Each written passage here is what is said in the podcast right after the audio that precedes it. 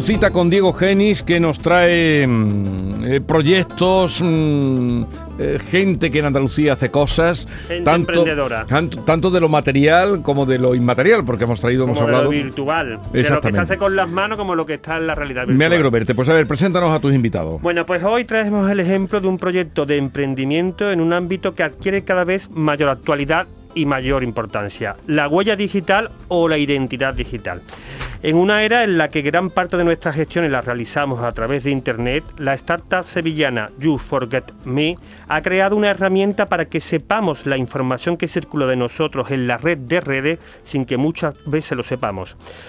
María Jesús y Daniel López, dos hermanos, son cofundadores de esta iniciativa y nos hablan ahora de este innovador proyecto.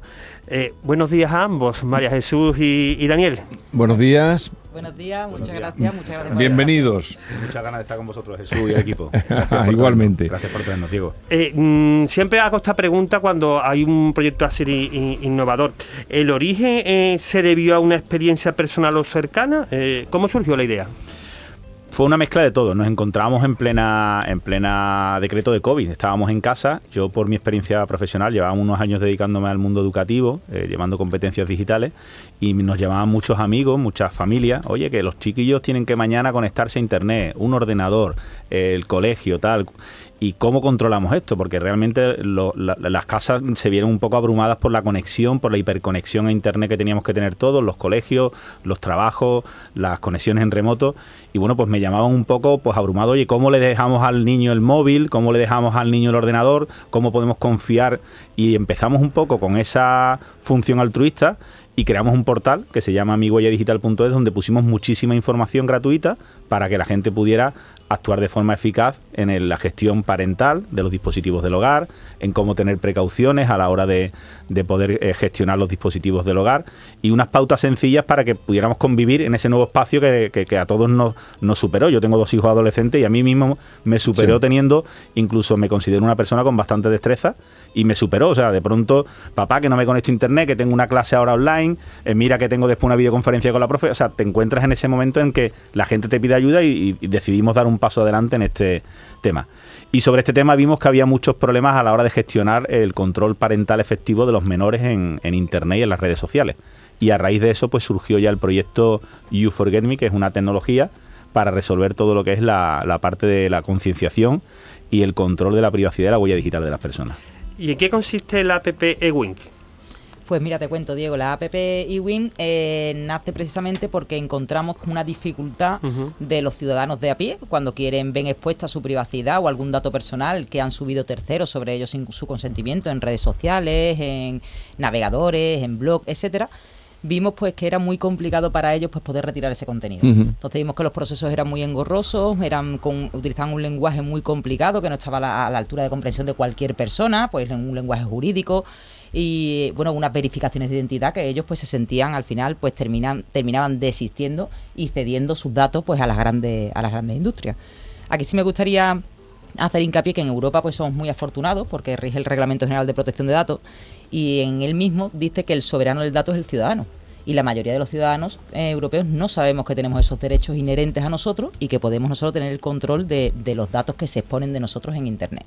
Entonces, al ver ese proceso engorroso, pues decidimos pues automatizarlo en una aplicación muy sencilla que ya está eh, pública en tanto en Apple Store como en Play Store y para que la gente pues pueda visualizar toda aquella información que les pone en internet de forma abierta, en público, que sería ac- accesible a cualquier usuario y decidir qué hacer con ese contenido según cómo le afecta de forma un sentimiento, oye, te afecta de forma negativa, neutral o positiva, le ofrecemos unos consejos legales sobre qué debería hacer y desde la misma app pues puede solicitar la retirada de ese contenido en tres clics. O sea que vosotros, eh, con esa aplicación, uno, una persona ve todo lo que hay publicado en internet de ella. Eso es. De esa efectivamente, persona. Efectivamente. Y a partir de ahí, eh, la posibilidad de... Claro, nosotros le ofrecemos la posibilidad de que clasifique y califique, que le llamamos, es decir, que clasifique, que diga esta persona soy yo o no soy yo, ¿por qué ocurre esto? Pues pu- puede haber falsos positivos, puede haber otra María Jesús López Serrano, hacemos una búsqueda con todos los datos personales y puede haber personas que salgan en mi huella digital que no soy yo. Entonces, primero se clasifica esa información, el usuario dice soy yo o no soy yo, y una vez que la clasifica, la califica en base al sentimiento que le despierte. La Sí. huella digital es muy subjetiva y lo mismo que me puede repercutir a mí, pues a lo mejor no te repercute a ti. Entonces le damos esa opción al usuario que él decida, oye, esto para mí es positivo, negativo, neutral, y qué quieres hacer con este, con este contenido. Daniel, la buena parte de los datos que Internet tiene eh, nuestros es que se lo hemos aportado nosotros, ¿no? ¿O de dónde salen esos datos? ¿De dónde salen los datos que Internet puede tener de mí? Bueno, hay, hay diferentes fuentes. Una de ellas efectivamente es nuestra propia actividad, eh, nuestra propia voracidad por consumir contenidos hace que seamos cierta, en cierta medida eh, eh, imprudentes porque aceptamos condiciones de uso de plataformas que no nos hemos leído y eso hace que después pues esos datos puedan estar no que estén usándose de forma ilegítima porque le hemos dado el permiso a esa Por ejemplo, nos preguntan continuamente, no sé a vosotros, a mí me preguntan continuamente si, si quiere compartir la ubicación. Pues si le damos que sí, eh, es algo que estamos haciendo de forma voluntaria. hay veces que son técnicas un poco agresivas de cara al usuario, porque no las conocemos, pero es una realidad que estamos nosotros dándole al sí, ¿vale? Eh, por un lado viene nuestra actividad, nuestra, nuestra forma de, usar los dispositivos en Internet y en nuestra vida personal y, profesional, y después está pues una, una de las grandes eh, situaciones que está emergiendo, que es pues lo que viene sobrevenido por terceros, es decir, lo que hacen otras personas por ti o lo que hacen empresas que han sufrido por alguna situación una brecha de seguridad o un ciberataque y la información que esa empresa tiene de todas esas personas que consumen su servicio, pues se ve expuesta pues recientemente hemos sido todos conocedores de la, de la brecha de seguridad del Clinic de Barcelona, ¿no? donde muchos pacientes han sido víctimas de, una exposición de datos de salud por ese ciberataque que ha recibido esa institución. Eh, precisamente eh, le quería preguntar porque eh, hay informes que, aseveran ¿no? de que hay un aumento de los delitos de, de los ciberdelitos. ¿no? en ese sentido, ¿cuáles son los más comunes?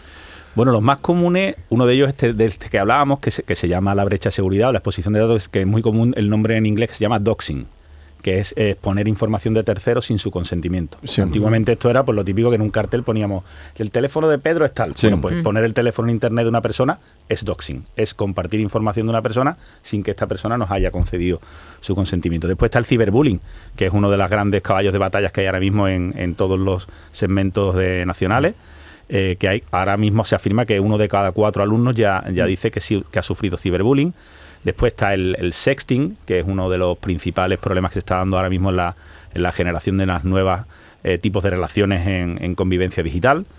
Eh, el doxing, lo he mencionado, el grooming, que el grooming es algo que, que está teniendo mm, bastante complicaciones a la hora de gestionar menores, porque son adultos que tienen unas pretensiones o unos propósitos pues no los más, los más deseables con menores y se hacen pasar por menores en redes sociales o en, las consolas para tener eh, ganarse la confianza de los menores y obtener algún tipo de, de prebenda por esa confianza. ¿no? Los más habituales son estos, hay alguno más que María Jesús. El deepfake, por, ejemplo, que está muy de moda. Han intentado hace cuestión de unos días intentar regular sobre el deepfake. El deepfake es al final suplantar la identidad de una persona a través de automatización. yo, yo tengo la cara de Jesús o la cara de Diego y la superpongo a una escena que ya existe. Sí. Por ejemplo, lo, más, lo que más todo el mundo conoce, el, anuncio de Lola Flores es un deepfake. Sí, sí, y, lo están haciendo con famosas y el porno. Y lo hacen con famosos, pero ya eh, como, como esta industria también es una industria bastante eh, onerosa, em, lo hacen también con menores. O sea, hay muchas chicas que ponen fotografías en Instagram para, para pues, pues porque sus perfiles, sus perfiles públicos y estas fotografías y estos vídeos los usan para crear ese deepfake, que su origen era inicialmente una palabra en inglés que se llamaba catfishing, que era eh, pues cómo simular, eh, cómo ponerle una trampa a, cazar eh, una víctima. Y, estos son los, principales. El, deepfake ha incluso intentado regularlo en estas últimas fechas, pero de momento no ha habido acuerdo entre los grupos parlamentarios. Pero cuando detectáis eh, vosotros, en, la empresa que tenéis vosotros, eh, que se está utilizando eh, información que puede ser perjudicial para la persona, ¿vosotros ayudáis o los quitáis de ahí? o cómo, ¿En qué consiste vuestro trabajo? Nosotros tenemos una red también de profesionales legales que trabajan con nuestra tecnología. ¿vale? Nuestro, nosotros, aparte de la aplicación móvil, tenemos lo que es la plataforma You Forget Me, que es para profesionales que la, utilizan un grupo de, abogados, que le llamamos la red de agentes de privacidad digital. Entonces, cuando haya un, un, caso más complejo que requiere de una denuncia o de un proceso judicial, son ellos los que derivamos ese caso a nuestra red de, red de agentes y ya pues terminan el, proceso con el cliente, ¿no? Y le aconsejan. Ahora es muy común hacer el pago por Bizum. ¿También hay que tener precauciones a la hora de pagar con Bizum? Yo te diría que sí, yo es, yo incluso considerándome una persona eh, con destreza est- estaba a punto de ser víctima de un pago por Bizum y de una estafa por Wallapop, o sea que no estamos casi nadie libres de esto, ¿no? Entonces, bueno, pues la- las precauciones son pues no hacer ningún pago a nadie que tengamos en nuestra agenda, o sea, si no lo tenemos en nuestra agenda grabado, es un teléfono que no desconocemos y es una persona desconocida. Eh, verificar antes eh, y hacer el pago a través de la pasarela del propio banco. Los propios bancos ya internamente te dan eh, el- la posibilidad de hacer el, el Bizum. Y, y siempre, siempre, siempre eh, pagar. El Bizum es un, un servicio de pago, eh, micropagos a conocido. Entonces, si lo usamos para una eh, para un intercambio comercial o profesional, no es un método de pago eh, recomendado porque no tiene ninguna seguridad jurídica y perdemos en el momento que le damos al botón de sí, no hay nada que hacer. Y no afectaría, además, hay mucho- muchos casos, a mí misma también me ha pasado que me ha llegado por SMS, eh, Carlos le quiere hacer un visum de 450 euros y te da un enlace para aceptar el pago. O sea, ese no es un método normal en el que tú tengas que aceptar un pago a través de, de Bizum. Entonces, pues hay que tener mucho ojo, verificar las fuentes y no, y no hacer clic así como así, que es lo que hacemos y al final pues nos exponemos a, a esos riesgos. Ajá. Eh, por cierto, el próximo curso creo que entra en los centros educativos la figura del coordinador del bienestar social, que entre otros cometidos tiene eh, la seguridad digital ¿no? del alumnado. Eh, ¿Me podéis, en pocas palabras, mm, resumirme en qué consiste? Y creo que también habéis realizado campañas de sensibilización. En... Sí, nosotros llevamos ya, bueno, varios años desde que empezó la, empezamos con nuestra plataforma, pues apoyando a centros educativos pues, en toda esta educación digital y acompañamiento a, lo- a los menores, porque al final tenemos que reconocer que nuestra forma de rela- relacionarnos ha cambiado y le estamos dando dispositivos eh, a, lo- a los menores sin una formación previa. Pero no, no solo a ellos, sino que es que los propios padres los propios docentes que tienen que acompañarlos no tienen esa formación. En, el, año pasado, ¿no? en el 8, la ley 8 del 2021, nació esta figura que se llama el Coordinador de Bienestar y Protección del Alumnado, que es una figura que es exigible en todos los centros, no solo educativos, sino en todos aquellos donde se, se haga un tratamiento de datos personales de menores, pues que tienen una serie de responsabilidades. Y entre ellas es prevenir los accidentes digitales en el centro, acompañar en esa formación y notificar a la Agencia Española de Protección de Datos en el caso de que haya ocurrido pues un accidente digital que exponga los datos de, de un menor.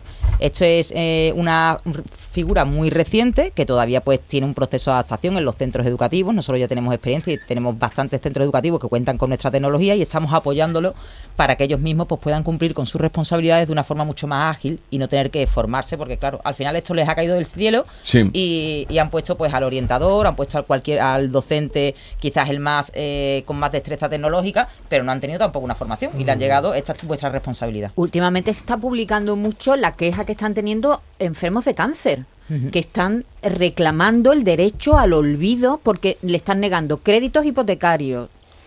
por supuesto, seguros de vida, es decir, que personas que han pasado el cáncer que se ven eh, cómo llega, cómo sabe el banco que yo he tenido un cáncer.